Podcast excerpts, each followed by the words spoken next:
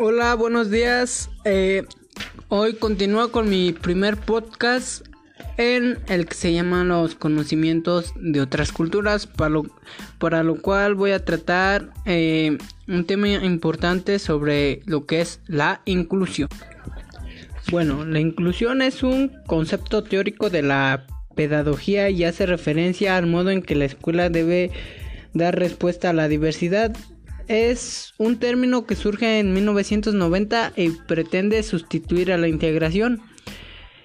Su supuesto básico es que hay que modificar el sistema escolar para que responda a las necesidades de todos los alumnos en vez de que los alumnos quienes deban adaptarse al sistema integrándose a él.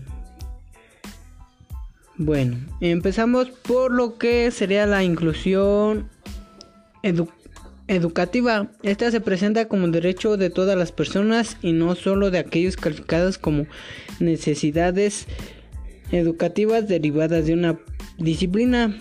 Pretende diferencias en términos de normalidad. Lo normal es que los seres humanos sean diferentes y de equidad en el acceso a educación de calidad para todos. La educación inclusiva no solo postula el derecho de ser diferente como algo legítimo, sino que valora explícitamente la existencia de esa diversidad.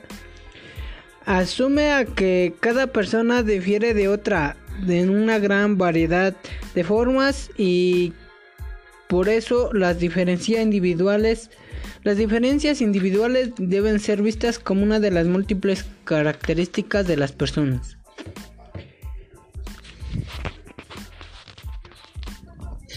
La inclusión total significaría la apuesta por una escuela, una escuela que acoge la diversidad general sin exclusión alguna, ni por motivos relativos a la discriminación entre distintos tipos de necesidades, ni por motivos relativos a las posibilidades que ofrece la escuela.